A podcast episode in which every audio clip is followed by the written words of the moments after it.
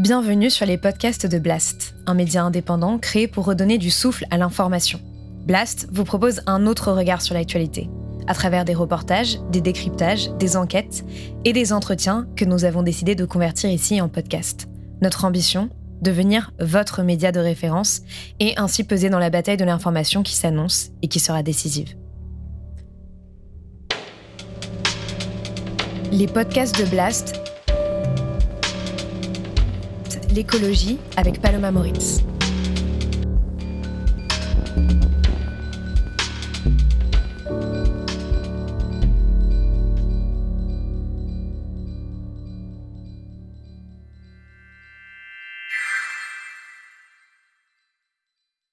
Forty years ago, I presented a question. How can global society organize itself to provide a just, peaceful, equitable, decent living for its people?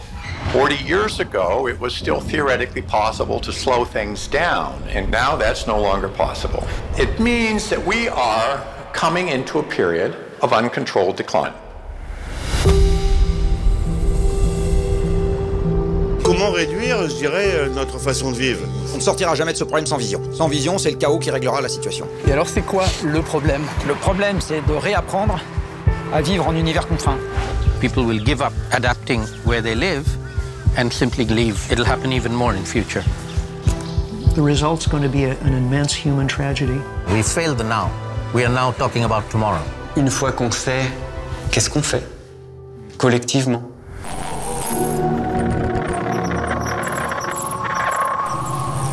Comment ne pas perdre pied face à l'ampleur et à la réalité du changement climatique? Une fois que l'on a pris conscience de la gravité de la crise écologique et du fait que l'effondrement de notre civilisation, telle qu'on la connaît, est quasi inévitable, on ne peut plus jamais être la même personne. Alors, à partir de là, que fait-on individuellement et collectivement? Toutes les réponses à ces questions se trouvent dans le documentaire Une fois que tu sais, qui est en salle le 22 septembre. Et j'ai la chance d'accueillir Emmanuel Caplin, son réalisateur, pour en parler aujourd'hui.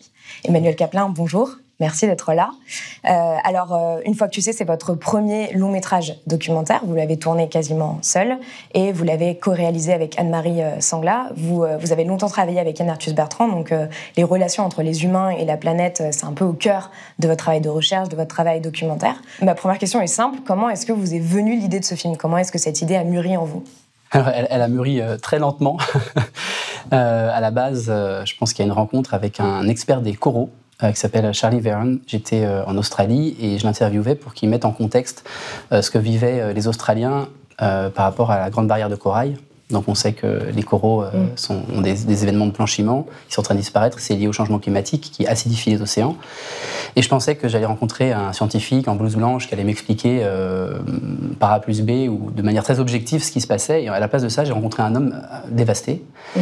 Et, qui, j'étais chez lui. Et donc j'ai vu aussi comment sa famille vivait les choses. Elle le vivait très mal. Et euh, je me suis dit, mais est-ce que euh, ses enfants, euh, sa compagne et lui, est-ce que c'est une exception? Ou est-ce que finalement ils sont comme une sorte de, une paire de jumelles qui me permet de voir 15-20 ans en avance ce qu'on va tous vivre à mesure que leur niveau de savoir se diffuse auprès du grand public, puisque eux, voilà, en tant qu'experts, avaient accès à une information avant nous.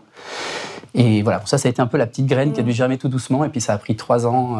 en 2012, j'ai commencé à écrire le film. Euh, il s'appelait à la base Ceux qui savent. Donc c'était vraiment euh, ceux qui, depuis 30, 40 ans, sont face à ces questions, donc des climatologues. Et qui doivent vivre avec. Et qui doivent vivre avec. Et comment est-ce qu'ils le vivaient. Voilà. Et peu à peu, avec l'aide d'Anne-Marie, avec l'aide d'autres personnes qui m'ont encouragé dans cette direction, euh, j'ai commencé à me mettre aussi en scène et à, raconter mon propre cheminement et pourquoi j'allais les voir eux et pas d'autres et en quoi ils m'avaient aidé à avancer sur ces questions. Alors on, va y revenir, ce, que vous, ce dont vous parlez dans votre film, c'est aussi cette différence entre le savoir et le fait de, ressentir dans sa chair en fait euh, aussi ce savoir-là et parfois euh, le, changement, enfin cette transformation prend un peu de, temps. Moi j'ai lu quelque part aussi que ce film vous l'aviez fait pour les personnes qui souffrent d'éco-anxiété. Est-ce que vous pouvez m'en dire un peu plus et est-ce que vous, me donner vous votre définition d'ailleurs de ce qu'est l'éco-anxiété parce que c'est la première fois qu'on en parle sur, euh, sur Blast. Oui, alors à la base, je pense que c'était euh, moi-même euh, ouais. l'éco-anxieux. Et du coup, euh, et, et, ces scientifiques que je rencontrais et qui me touchaient. Euh, et puis après, ça s'est élargi parce que ce cheminement, c'est comment est-ce qu'on dépasse ça en fait, voilà. et, et comment est-ce que ce conflit interne entre ce que je peux, moi, petit humain sur Terre, et l'énormité des changements géologiques qui nous, qui nous arrivent, dont on est aussi la cause. Euh, décalage qui est complètement écrasant, euh, comment est-ce que je peux réussir à l'intégrer, à l'accepter et à aller de l'avant? Et c'est quelque chose qui s'est fait très progressivement puisque j'ai commencé en 2012 et c'est qu'en 2015 que j'ai commencé à, me filmer pour essayer de raconter ma propre histoire, euh, ce cheminement. Pour la première fois, j'ai entendu parler d'effondrement. J'ai entendu, mais je n'ai pas compris. Et pendant qu'en classe, on me vendait le développement durable, dans le journal, on a annoncé qu'on pourrait dorénavant naviguer en voilier jusqu'au pôle Nord grâce à la fonte de la calotte polaire. Ce qui me semblait à jamais hors de portée avait été atteint. Quelque chose s'est brisé en moi. Le toit de mon monde s'est effondré. Et donc vous êtes rendu compte que vous étiez obligé de raconter votre propre expérience pour pouvoir à la fois refléter d'une dimension individuelle et collective de toutes ces, questions-là? C'est ça, c'est un, un, conflit interne qui peu à peu au fil du film s'externalise euh, et puis trouve une forme politique aussi de résolution, d'engagement avec les autres. Et, euh, et d'ailleurs, bah, du coup, c'est la campagne d'accompagnement du film euh, qui va accompagner le film dans les salles, qui s'appelle Une fois que tu sais, qu'est-ce qu'on fait? Donc, on passe du mm. tu au on, et c'est vraiment ce qu'on essaie d'encourager. Et chez vous, donc, comment est-ce que ça s'est euh, manifesté cette prise de conscience? Parce que justement, dans le documentaire, vous partez donc d'un point de vue qui est justement le rapport Meadows, donc le fameux rapport sur les limites de la croissance de 1972. Les limites à la croissance, les limites à très la croissance, important. Pardon. Et, et ensuite, vous faites ce cheminement qui est à la fois un cheminement intellectuel et en même temps en fait. C'est ça. C'était toute la difficulté de l'exercice. Euh, on a eu des, conversations sans fin avec Anne-Marie là-dessus. De où est-ce qu'on met le curseur entre euh, le constat, donc le constat on est dans le rationnel, dans, les intellectuels, et euh, les émotions que ça suscite, et comment est-ce qu'on reconnaît ces émotions, est-ce comment on leur donne une place, comment est-ce qu'on les verbalise pour pouvoir les dépasser et passer à autre chose, et comment est-ce qu'on on transforme ces émotions en élan d'action. Et on s'est vraiment beaucoup bagarré avec, avec, avec Anne-Marie, et je lui disais, mais moi, j'en ai vraiment rien à foutre du constat. Tout le monde est au courant, en tout cas assez. Euh, il y a 600 films qui ont été faits sur la question euh, du climat. Euh, maintenant, on a besoin de, passer à, autre chose, à l'étape d'après. Qu'est-ce qu'on fait avec ce savoir? Et, j'utilisais cette image. on a grimpé la pente de la prise de conscience sur les changements climatiques. On a eu Al Gore qui est venu nous éclairer. On a eu avec une vérité qui dérange avec une vérité. Exactement. On a eu plein d'autres documentaires. Moi, à l'époque, j'étais éducateur dans les, dans les classes, donc j'avais utilisé ce film aussi. Et euh, quand on a, on a, passé le col de, de l'acceptation de la situation climatique, dans quel type de vallée on se retrouve? Et c'est un espace un peu étrange, un peu pas très familier, où on perd nos repères, où il y a beaucoup de choses qui, qui se cassent la gueule. Et c'est ça qui m'intéresse d'explorer. De, il me disait, mais Emmanuel, comment est-ce que tu vas les emmener euh, en voyage avec toi? Tu leur donnes quoi comme bagage, comme équipement pour te suivre euh, euh, et avoir envie de partir à l'aventure? Voilà. Et donc ça a été d'essayer de négocier ce truc entre le, minimum nécessaire pour qu'on puisse tous accepter le, départ du film, en fait, euh, parler d'effondrement. Oula, là, attends, c'est quoi ce truc? Quel effondrement? Effondrement climatique Comment? Pourquoi? Et puis ensuite pouvoir passer à, cette deuxième phase de comment est-ce qu'on le vit et comment est-ce qu'on le transforme euh, en, quelque chose de, positif qui nous aide à vivre. Et, et pas individuellement seulement, mais évidemment collectivement. If you want to do anything with people, you got to understand how we work on the inside. You know, I sit across from my daughter every sorteio. And I worry about her future, and that is an incredible motivator for me. Alors cette question de la prise de conscience euh, en France, euh, on a l'impression qu'il y a une prise de conscience, mais il n'y a peut-être pas une prise de conscience sur l'étendue de la gravité en fait euh, de la crise. L'exemple de la Convention citoyenne pour le climat l'a montré, puisque le premier jour quand Valérie Masson-Delmotte est arrivée et a fait son diagnostic, tous les citoyens ont dit on a pris une claque. et en même temps, ce qui est assez fort dans votre film, c'est que vous arrivez à être dans cet exercice d'équilibriste entre être dans la raison et l'émotionnel, entre l'intime et le politique, et, et, aussi avec ce côté poétique, et en même temps vous arrivez à faire passer énormément de données, d'informations. Pourquoi est-ce que vous avez choisi ces personnes-là en particulier que vous êtes allé interviewer? Donc il y a un certain nombre d'expertes, d'experts. Il y a Jean-Marc Jancovici, il y a Pablo Servigne, il y a Suzanne Moser, Richard Henberg, etc. Euh, pourquoi est-ce que vous avez choisi ces personnes-là en particulier? Alors, ce serait une très longue histoire de raconter toutes ces rencontres parce qu'elles ont été toutes très très différentes. Mais ce que je peux dire, c'est que à chaque fois, c'est le temps long qui a permis ça. J'ai eu la chance euh, et les difficultés de faire ce film sur huit ans, et ça a permis des rencontres qui ne seraient pas faites autrement. Euh, je les ai rencontrés euh, chacun l'un après l'autre sur trois, quatre ans d'écart en fait. on a filmé sur cinq ans, Et, ça a été à chaque fois des, rencontres humaines où j'essayais de, de, Évidemment, il y a beaucoup de recherches avant pour se dire, OK, cette personne-là m'a l'air d'être la bonne. Et je cherchais à chaque fois des gens qui, à la fois, avaient une crédibilité scientifique dans leur domaine très forte, parce que je voulais pas voilà, prêter le flanc à, à, voilà, en fait, c'est que des rigolos qui, mm. qui, sont là. Et en même temps, des gens qui, malgré toutes ces années de carrière à euh, porter une parole objective, étaient capables d'aller dans le subjectif, dans l'intime, de se rendre vulnérable à la caméra. Et c'est très difficile d'allier les deux. Après, on a fait des interviews préliminaires où je rencontrais les gens, où je leur posais des questions qui allaient de leur travail vers l'intime et pour voir jusqu'où ils étaient prêts à aller. Et de me dire, euh, OK, avec ces personnes-là, ça va marcher, on y va. Ça a été aussi des coups de, de parfois des coups de cœur, comme avec Suzy, et parfois euh, des choses, euh, je pourrais pas exactement l'expliquer, mm où ma tête me disait quelque chose et mes tripes le contraire, euh, avec Salim qui était très protocolaire, qui est donc bangladais, et qui a une certaine retenue, une pudeur qui, qui, culturelle. C'était beaucoup plus difficile de percer avec lui. Je me suis longtemps demandé, longtemps c'est-à-dire pendant trois ans, mais est-ce que je fais pas une erreur Est-ce que je vais réussir à, l'amener dans une direction la plus généreuse possible, on va dire et je me disais, non, non, mais il faut que j'arrête, il faut que j'arrête. Et puis, euh, mes tripes me disaient, non, mais continue. Il faut continuer. Et puis, c'était, euh, je pense, le basculement, c'est quand on, a, on allait le suivre au Bangladesh, sur sa terre natale, euh, dans son village, où il s'est rendu compte, avec la première étude sur la montée des eaux sur son pays, que son village était du mauvais côté de la nouvelle ligne de côte et que son village allait, allait être englouti. Euh, que j'ai, voilà, je me suis dit, mais en fait, euh, c'était ça, quoi. Il, faut, il, fallait vraiment être dans le concret, il fallait, mm. il fallait l'amener. Euh, être sur le terrain avec sur le terrain avec lui. Climate change is a huge manifest injustice which will drive many people to take all kinds of action which nobody will have control over.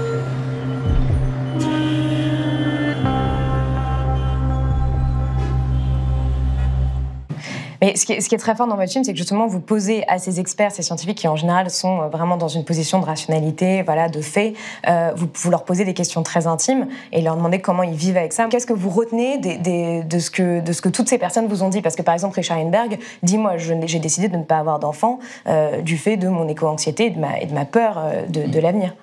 Bah, ce que j'en retiens, c'est ce que j'essaie de raconter dans le film, parce qu'en fait, c'est le moteur du film. C'est toujours cette question du local, du global, euh, donc de l'écrasant et de qu'est-ce que je peux, moi, à ma hauteur.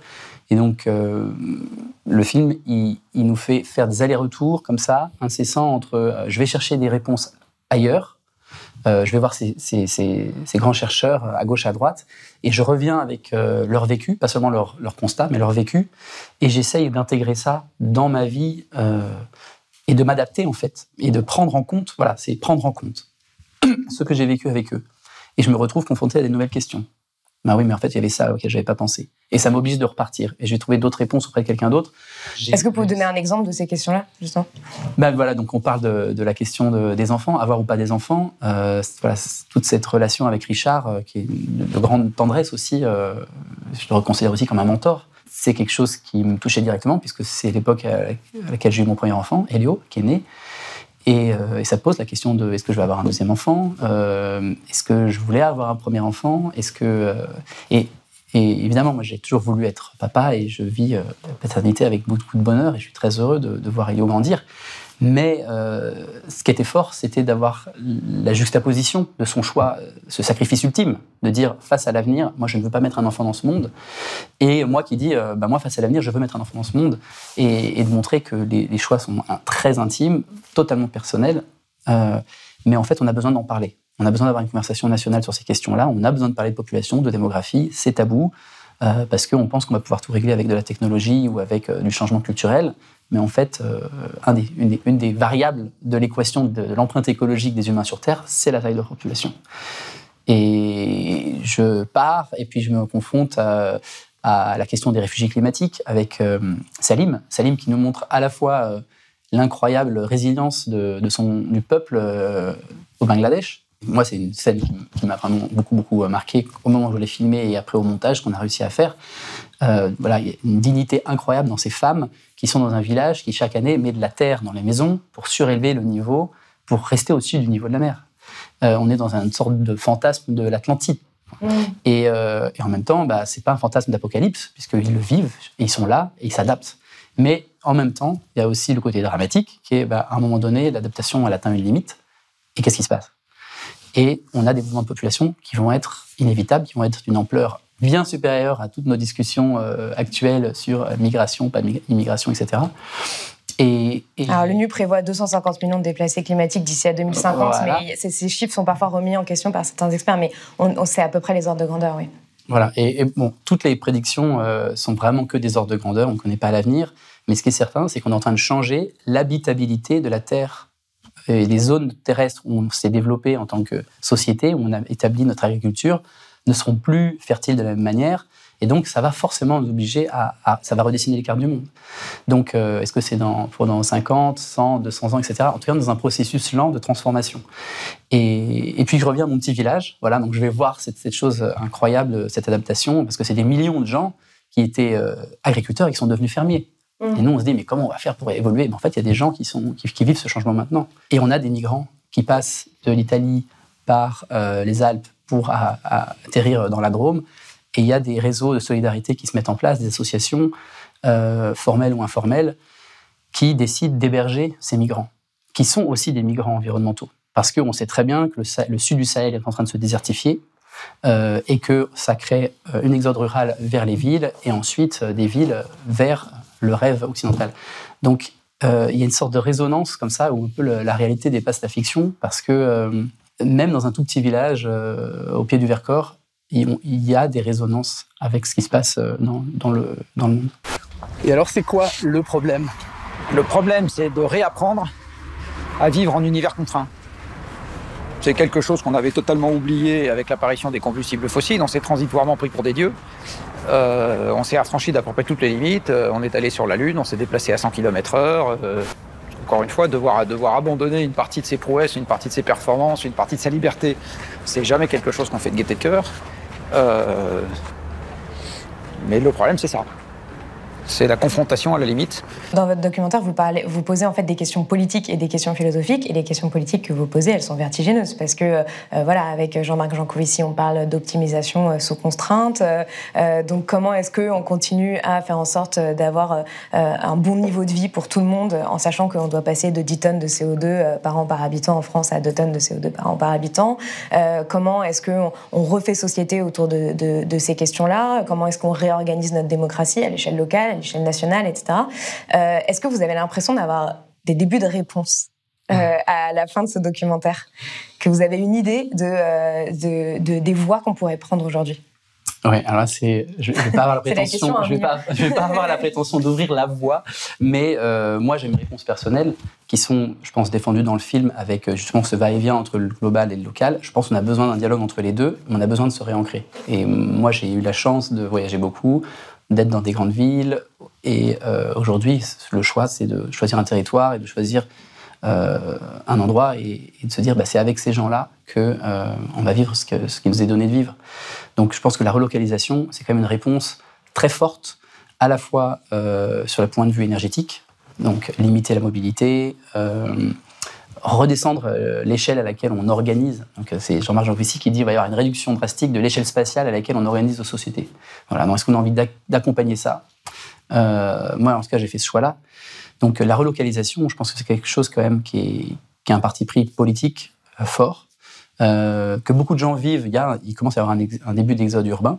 Même si c'est on est nous. Et le confinement était un accélérateur d'ailleurs. Tout à fait. Ouais, et, en même temps, euh, ça paraît complètement dérisoire, anecdotique par rapport au fait que bah, globalement dans le monde, ce qu'on voit, c'est un exode rural. C'est euh, l'explosion des mégalopoles, etc.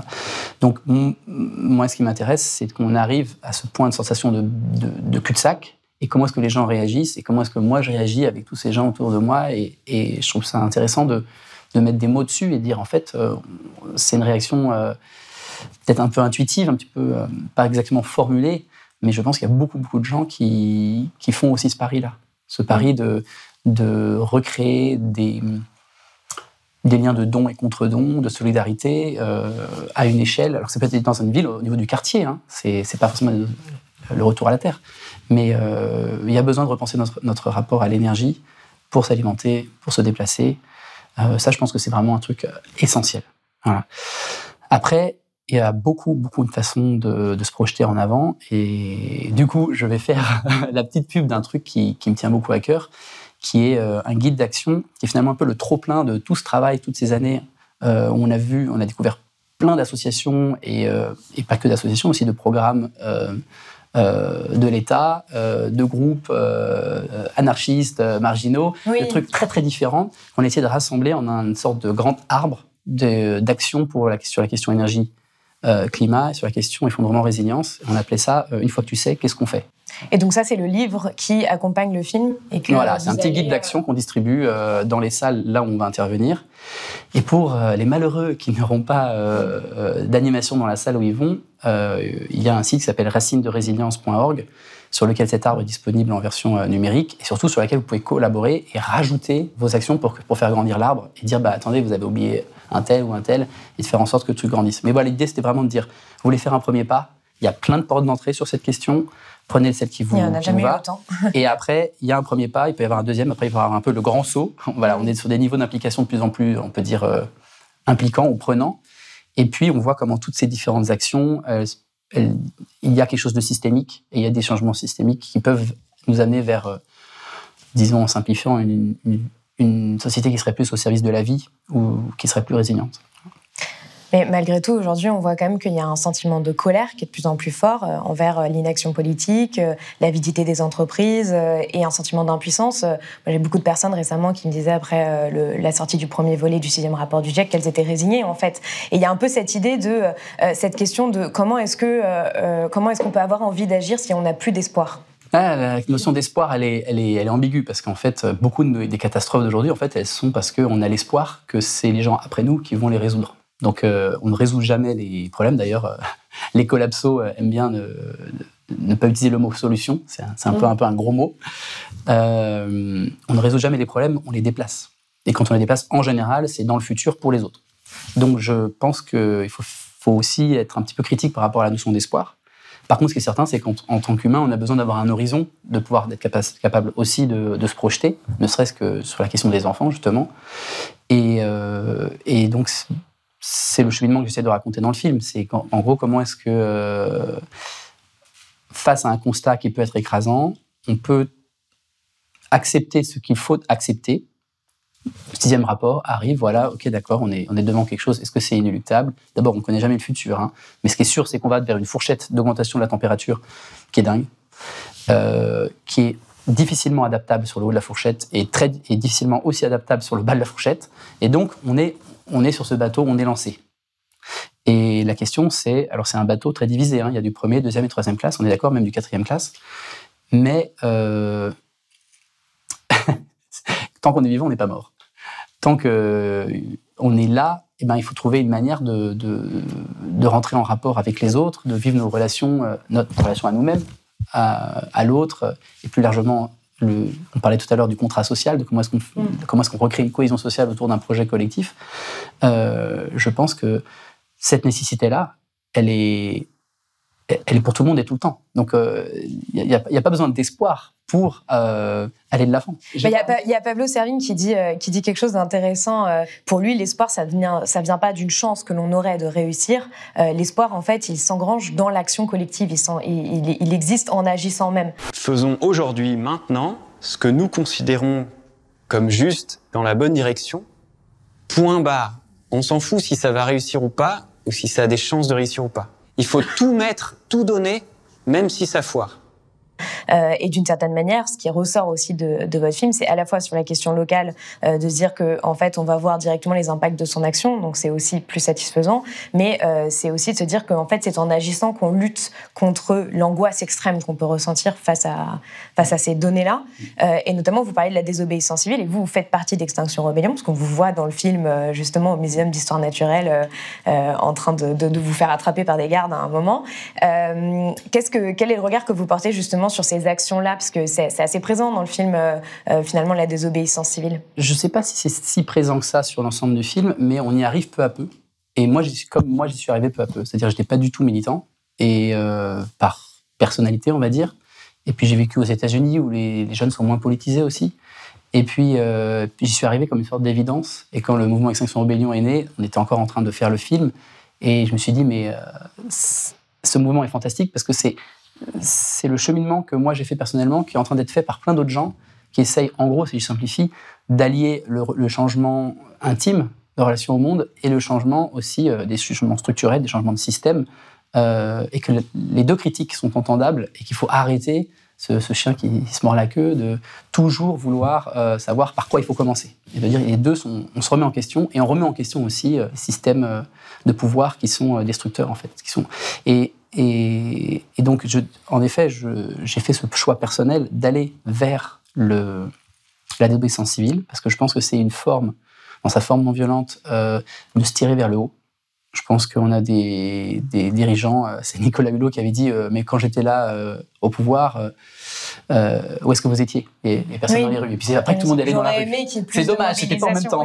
Mais c'est en même temps, c'est aussi après sa démission en France que le mouvement climat a commencé à, vraiment. Euh, ouais, alors il est là depuis longtemps et puis il, a eu, il a eu son petit moment de gloire. En fait, même si il est, il est, là depuis longtemps évidemment. Mais, mais en fait, euh, c'est exactement ça qu'il faut réussir à faire. C'est comment est-ce que les élus sont portés par leurs électeurs et comment est-ce qu'on va ensemble être de plus en plus courageux pour aller vers des choses qui sont de plus en plus difficiles euh, à accepter parce qu'on a des acquis sociaux, des acquis matériels qui, qui nous semblent indéboulonnables et, pour cause. je veux dire, on, peut être fier en France euh, d'avoir euh, lutté pour tous ces droits.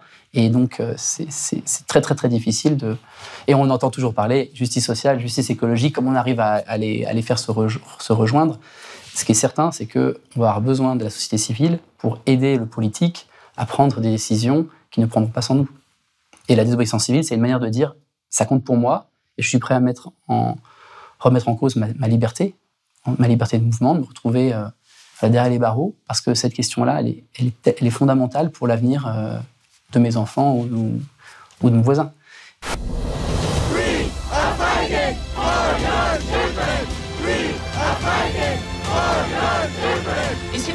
Choisir entre rester dans la légalité ou sortir du système, eh bien nous en sortirons. Et plus il y aura des gens différents qui feront ça, euh, plus euh, nos élus seront confortés dans le fait que euh, les décisions qu'ils vont essayer de prendre en légiférant vont être acceptées. Et donc il faut qu'on les aide. Et qu'ensuite, eux, ils puissent nous aider à notre, à notre tour. Voilà. Et à nouveau, c'est à qui commence, mm. la poule et l'œuf, on va pas rentrer là-dedans. Mais à la fois un rapport, enfin une question très intime par rapport à ça. Euh, Corinne Morel Darleux parle de la dignité du présent, de cette idée de d'être en accord avec ses convictions en fait, euh, en, enfin en permanence pour pouvoir aussi mieux vivre, euh, mieux vivre ça. Donc c'est ce que vous évoquez dans le film, c'est un peu changer son rapport à soi-même pour changer son rapport au monde et aux autres. Finalement, c'est un, un, grand projet. et c'est ça qui ressort en fait à la fin quand même du, du, documentaire. Enfin, c'est une des idées qui ressort. C'est ce que vous, vous en avez tiré. En tout cas, c'est ce que j'en ai tiré, oui. Bah, c'est quelque chose de très personnel, ça dépend vraiment de chacun où est-ce qu'on en est dans, son parcours par rapport à ces questions, si on découvre le constat ou si euh, au contraire on est ah enfin quelqu'un qui dit quelque chose que moi je sais depuis 15 ans ou 20 ans. Mm. Donc voilà, chacun euh, j'espère que chacun arrivera à tirer ses propres conclusions et que la fin du film est assez ouverte pour euh, permettre à chacun de d'être nourri là où il a besoin d'être. Mm. Et, quels sont donc les, messages principaux euh, que, vous voulez faire passer euh, quand, vous dites euh, quelqu'un qui serait nourri le besoin de l'être, qu'est-ce que, avec quoi vous voulez que les gens repartent de, ce film? Moi, il y a quelque chose qui me touche beaucoup dans les avant-premières, c'est qu'on fait un moment, on appelle ça un pop-corn, on demande aux gens de, lâcher un mot sur qu'est-ce qu'ils ont ressenti ou voilà, comment est-ce qu'ils réagissent au film. Et quand j'entends plus seul, voilà, mm. donc le fait que les gens se sentent moins seuls avec cette question, on parlait tout à l'heure de l'éco-anxiété ou la solalstagie. Euh, c'est une partie des gens qui va, qui va peut-être euh, pouvoir plus facilement parler de ces questions autour d'eux. Et ça, c'est fondamental. Il ne faut pas rester seul avec ces questions.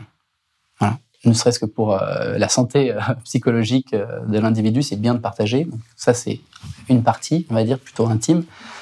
Et puis après, politiquement, j'espère que ça peut faire ça donnait envie à des, conversations de, démarrer sur des sujets qui sont inhabituels. De parler de démographie, de parler de, comment est-ce qu'on construit la résilience localement, euh, avec qui on a envie de s'organiser. Après, fondamentalement, moi, euh, le message, on va dire, en, sous-texte de tout ça, c'est euh, un message de tolérance. C'est-à-dire qu'on va Il y a une expression que j'aime beaucoup en anglais qui est atroce, c'est when shit is gonna hit the fan. Quand la merde va toucher le ventilo. Donc voilà, c'est très explicite. Quand la merde va toucher le ventilo, il va y avoir beaucoup de gens très en colère qui vont chercher des raisons et qui vont essayer de comprendre qu'est-ce qui leur arrive. Et je pense qu'on peut avoir des chasses aux sorcières, on peut avoir des recherches de boucs émissaires, et qu'il y a une, vraie responsabilité partagée même si elle est différenciée, c'est très très important de le dire, euh, sur la situation dans laquelle on est aujourd'hui. Et, donc ce film, j'espère qu'il peut apporter euh, un petit peu de nuance sur cette question, de comprendre qu'on est tous des rois suivis de nos esclaves énergétiques, nos 200 à 400 esclaves énergétiques en fonction de notre niveau de vie en France, qui rendent nos vies possibles, et que si on coupe la tête euh, physiquement ou symboliquement à une élite qui aurait fait des mauvais choix à notre place, bah, ça peut-être soulager euh, la colère, euh, mais en fait, ça ne va pas résoudre notre problème, qui qu'en fait, on, vit dans une société qui dépend d'une intensité énergétique trop haute par rapport au futur énergétique auquel on peut s'attendre. Alors, le futur est imprévisible. Peut-être qu'on va avoir une sorte de solution miracle, euh, mais pour là, pour l'instant, on est dans la pensée magique. Elle n'existe pas cette solution, et donc il est possible qu'on aille vers une descente énergétique forcée je ne pense pas que la décroissance euh, va être désirée et souhaitée et organisée. Par contre, je, suis intimement convaincu que la décroissance énergétique et tout ce qui en découle va être euh, vécu. Va être, Et du coup, il faudra la gérer. La fameuse optimiser sous la contrainte. Et du coup, à ce moment-là, comment est-ce qu'on se organise Comment est-ce qu'on refonde le contrat social? S'il y a certains droits qu'on ne peut plus assurer, lesquels est-ce qu'on est qu'on élargit à tous pour s'assurer qu'il y ait une, justice sociale face euh, à l'incontournable. Euh, ça, c'est des questions qui m'intéressent, peut-être pour la suite du travail, euh, avec tout ce qu'on appelle les politiques de l'effondrement ou les politiques de l'anthropocène. Et alors, donc, euh, pour, pour terminer, vous, allez accompagner ce, ce, film avec un, dispositif pour essayer de, de démultiplier son impact, d'accompagner aussi les personnes qui. enfin, l'audience. Est-ce que vous pouvez nous expliquer un peu comment, comment ça va se passer? Ça va bien se passer. Euh, on a depuis euh, plusieurs mois, parce qu'on devait sortir il y a six mois euh, avant que les, cinémas sortent, on a depuis donc pas mal de mois formé des gens un peu partout en France pour être animateurs dans les salles. Et on va travailler avec les cinémas pour que on puisse intervenir au moins sur une séance événement dans chaque salle pour euh, proposer un temps d'échange à la fin. Alors c'est pas le débat, euh, le question-réponse habituel euh, avec l'équipe de réalisation. Ce qu'on propose, c'est vraiment de faire que le public puisse devenir communauté entre guillemets. Alors c'est, c'est pas, ça va pas aussi loin que ça, mais en tout cas qui se rencontrent. Mm. Et donc, on a, on a imaginé un déroulé qui permet aux gens de, un peu de se reconnaître les uns les autres et de, de, faire du lien dans la salle. Parce que je pense que le cinéma, c'est aussi un endroit où on vit les choses euh, ensemble, collectivement. C'est un, lieu collectif. Et ça n'est pas assez, en fait. Ça, pourrait l'être beaucoup plus. Donc, on, voilà, on a essayé d'imaginer quelque chose qui était très interactif. Et, euh, et là, qui est inspiré du travail qui relie Jonah Messi. Alors euh, voilà, donc qui est inspiré du travail qui relie Jonah Messi, qui essaye de nous faire passer par différentes étapes de, en gros, la sidération, euh, dépasser ça, et puis ensuite être euh, dans l'action, aller de l'avant, changer de regard et aller de l'avant, c'est les deux dernières étapes. Et le aller de l'avant à la fin du, temps d'échange, c'est matérialisé par un guide d'action dont on a parlé. Donc ce guide d'action, il est, c'est une sorte de grande affiche avec les racines d'un arbre et autour de ces racines, on a des bulles d'action avec plein plein plein d'actions différentes et qui reprennent là aussi la pensée de Joanna Messi qui dit en fait on a besoin de de trois piliers pour aller de l'avant. On a besoin d'actions de, résistance. Nous, on appelle ça s'interposer. On trace des lignes rouges et on dit ça, il faut que ça s'arrête. On doit arrêter certains processus de destruction en cours. Donc, on est sur des actions directes, on est sur euh, euh, extinction, rébellion, mais tous ceux qui sont venus avant nous et ceux qui seront euh, avec nous, évidemment aussi sur les combats sociaux. On a de l'autre côté ou à côté euh, construire. Comment est-ce qu'on fait pour construire des alternatives? Donc là, c'est plus, euh, on va dire, le mouvement colibri. Comment est-ce qu'on fait pour euh, proposer des, alternatives sur l'éducation, l'énergie, oui, à travers les, tiers-lieux, les zones à défendre. Voilà. Et puis la troisième, c'est régénérer. Et régénérer, c'est comment est-ce qu'on change de culture, se régénérer soi aussi, trouver voilà les outils pour pouvoir vivre avec ça. Et puis aussi transformer notre culture, réimaginer, euh, repenser les imaginaires collectifs. Voilà. Et donc, l'idée, c'était de dire, il y a de la place pour tout le monde. arrêtez de tirer la couverture, on va y arriver tous ensemble, mais, euh, il faut reconnaître la place que chacun peut occuper dans, dans ce désir d'adaptation, qui est, est, ça en fait. Voilà, tout est en permanence, tout est en train, et changement constant, et tout ça là, c'est des réactions un peu épidermiques, et il faut qu'on arrive à accepter que quelqu'un d'autre va trouver d'autres manières d'agir qui sont pas forcément les nôtres. Donc euh, voilà, c'était une sorte de tentative de synthèse de d'un très très grand écosystème euh, qui, est, qui, est, très vivant en fait en France et de dire vous pouvez rejoindre cet écosystème, vous pouvez passer par euh, cette porte-là ou celle-ci et de en gros rendre visible tout ce qui existe. Donc on a je crois, 220 structures associative, mais pas que. Mais qui n'est pas encore assez connue. Et... Alors, il y en a des très connus, et il y en a des beaucoup moins connus. En fait, c'est ça qu'on a essayé de faire, c'est que... Non, mais c'est la diversité qui est peut-être pas encore assez connue. C'est cette possibilité de se dire que, voilà, si aujourd'hui quelqu'un euh, qui lit le sixième rapport du GIEC, euh, qui a ce sentiment d'impuissance, euh, ce, sentiment un peu vertigineux, peut, en fait, a des centaines de portes d'entrée possibles pour s'engager à son échelle par rapport à ce qui lui convient. Ouais, et puis se sentir aussi soutenu par une sorte de toile, en fait. En fait, il y a, y a plein plein de choses qui sont de se faire autour de moi. Il faut que je me connecte aussi à cette toile, euh, à ce réseau des tempêtes. Dernière question, qu'est-ce qui, qu'est-ce qui vous donne espoir aujourd'hui? Ce qui me donne espoir, c'est euh, que l'animal humain est quand même extrêmement résilient. Alors, est-ce qu'on sera 10 000 à vivre en Antarctique dans 150 ans? Ou est-ce qu'on sera dans une société qui ressemble encore beaucoup à celle qu'on a aujourd'hui? Je ne sais pas. Ça dépendra de ce qu'on aura réussi ou pas à faire. Mais ce qui est certain, c'est que l'aventure humaine, elle continue. Donc moi, je ne suis pas du tout dans l'apocalypse, euh, la fin de l'histoire humaine. Je pense qu'on on est là pour euh, encore un bon bout de temps. La question, c'est dans sous quelles conditions. Oui, c'est comment. Voilà. Et, et ce, qui, ce qui me donne espoir, c'est... Alors, chacun à sa manière, mais moi, en tout cas, euh, ma manière d'être dans l'action, c'est d'essayer d'entretenir des liens de solidarité aujourd'hui, en temps de paix, pour que ces liens puissent perdurer dans des périodes plus bousculantes. Pour absorber les chocs à venir. voilà. Bah, merci beaucoup euh, d'être venu sur Blast pour parler euh, du film Une fois que tu sais. Si vous avez aimé ce podcast, s'il vous a été utile, n'oubliez pas de nous mettre des étoiles ou de le partager autour de vous sur vos réseaux sociaux. Blast est un média indépendant, et si tous nos contenus sont en accès libre, c'est grâce au soutien financier de nos blasters et abonnés. Pour nous soutenir, faites un nom unique ou mensuel et rendez-vous sur blast-info.fr. Blast, c'est aussi une web télé disponible sur YouTube et Peertube et présente sur tous les réseaux sociaux. Alors suivez-nous et pour ne rien rater de nos contenus, abonnez-vous sur notre chaîne YouTube.